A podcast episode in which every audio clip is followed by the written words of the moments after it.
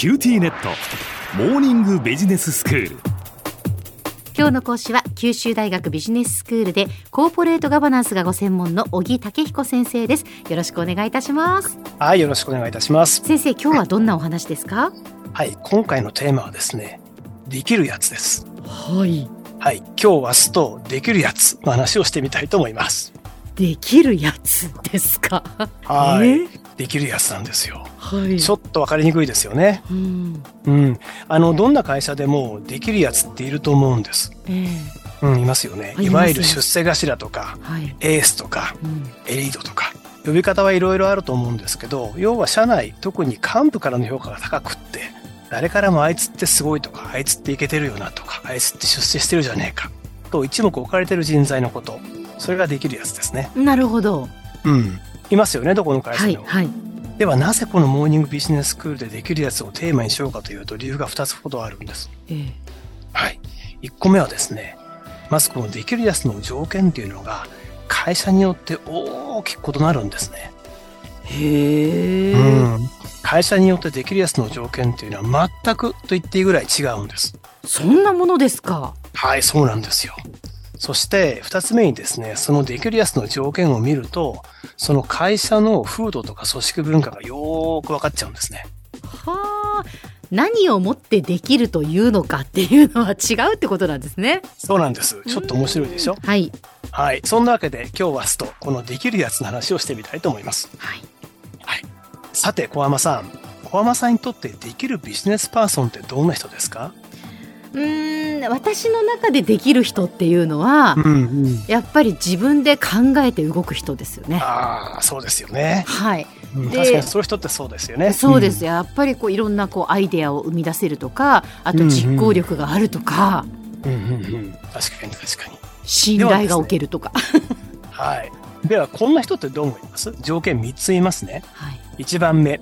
自分の意見は全くほとんど言わないで、上司の意向をすごく大事にする。今風に言うと、忖度することが得意な人。うん、で、二つ目の条件は、社内の根回しがとってもうまい。三番目は出過ぎず、特に上司に対して気がやたらと効く。こんな人です。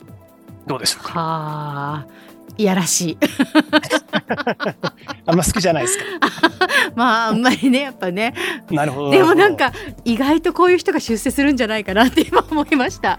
そう、そうなんですよ。実は、こういった人ができるやつと言われてる会社って実は少なくないんです。うーんうん。で、一方でね、こんな人ってどうですかね。また三つ条件言いますね。一つ目、自分の意見はしっかり持っていて、上司の前でも臆せず自分の意見を主張できる人。うん二つ目、お客さんとかライバルの動向を絶えず気にしていて、三番目、誰とでも隔てなく話ができる人。うんどうでしょうか。素晴らしいと思います。ねこういう人が会社にいてくれるとなんかすごい 心強いなって。はい。まあ、さっきの条件とはほぼ対照的ですよね。ええうん。ちょっと種明かししますね。実は、最初に述べたできるやつの条件、もう一回確認しますと、一つ目、自分の意見を言わなくて上司の意向を忖度する。二つ目、根回しがとってもうまい。三番目、出過ぎず気が利く。こういった人ができるやつと思われている会社実は多いんですけど、その多くはですね、業績が悪化してしまっていて、破綻してるんです。うん ちょっと怖いですよね。はい。なぜかっていうと、この3つの条件って全て社内、特に上司に目が向いてるんですよね。そうですね。うん。いわゆる内向きな条件になっているんです。うんうん。社内、特に上司に対して価値を出している人が偉くなってるわけですね。はい。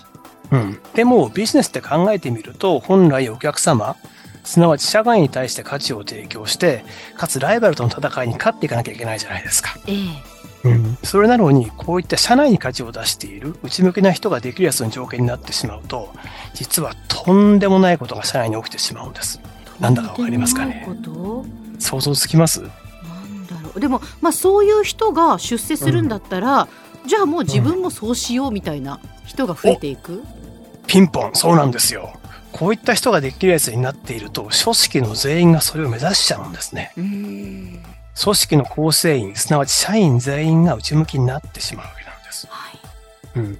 組織って本当に怖いなと思うんですけど、うん組織に入ると一人一人は自分がどうやったらこの組織の中で生き残っていけるだろうかを真剣に考えるわけですね。うんそして、その組織の中のできるやつ、要は出世している人が一体どんなことをしているんだろうってことをよーく観察するわけです。はい。そして、おおなるほど、そうかと。こうやって行動することが、この組織で生き残っていくために必要なんだな、秘訣なんだなって分かると、必死に真似るんですね。だからこのできるやつの条件が、さっきのように内向きな条件だと、社員全員が内向きになってしまうんです。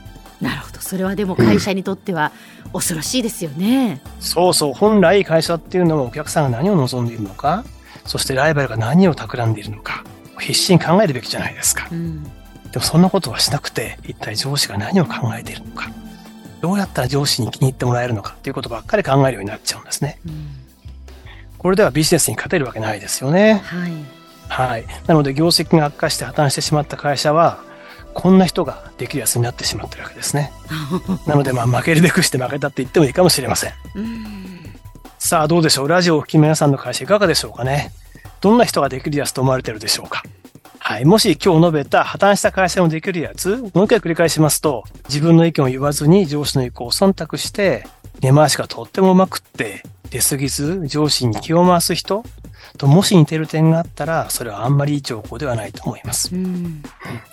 じゃあ、このできるやつの条件変えればいいじゃないかという話になるんですよね。ええ。でもね、実はそれは簡単ではないんです。うん、なんとなく肌感覚というか皮膚感覚としてそうなんじゃないかなと思いますけれども、ええこの続きは明日お話ししたいと思います。はい。では先生今日のまとめをお願いいたします。はい、えー会社ごとに大きく異なるできるやつの条件、皆さんの会社いかがでしたでしょうか？皆さんの会社の幹部の顔を思い浮かべながらちょっと考えてみてください。今日の講師は九州大学ビジネススクールでコーポレートガバナンスがご専門の小木武彦先生でした。どうもありがとうございました。ありがとうございました。さて QT ネットモーニングビジネススクールはブログからポッドキャストでもお聞きいただけます。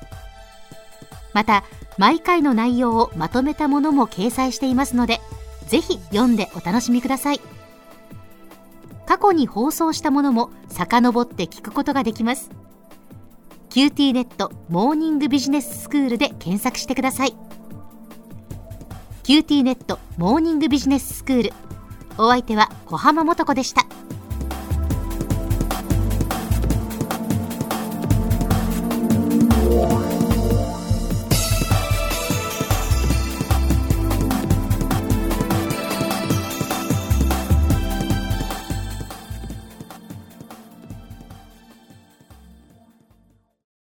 QTnet。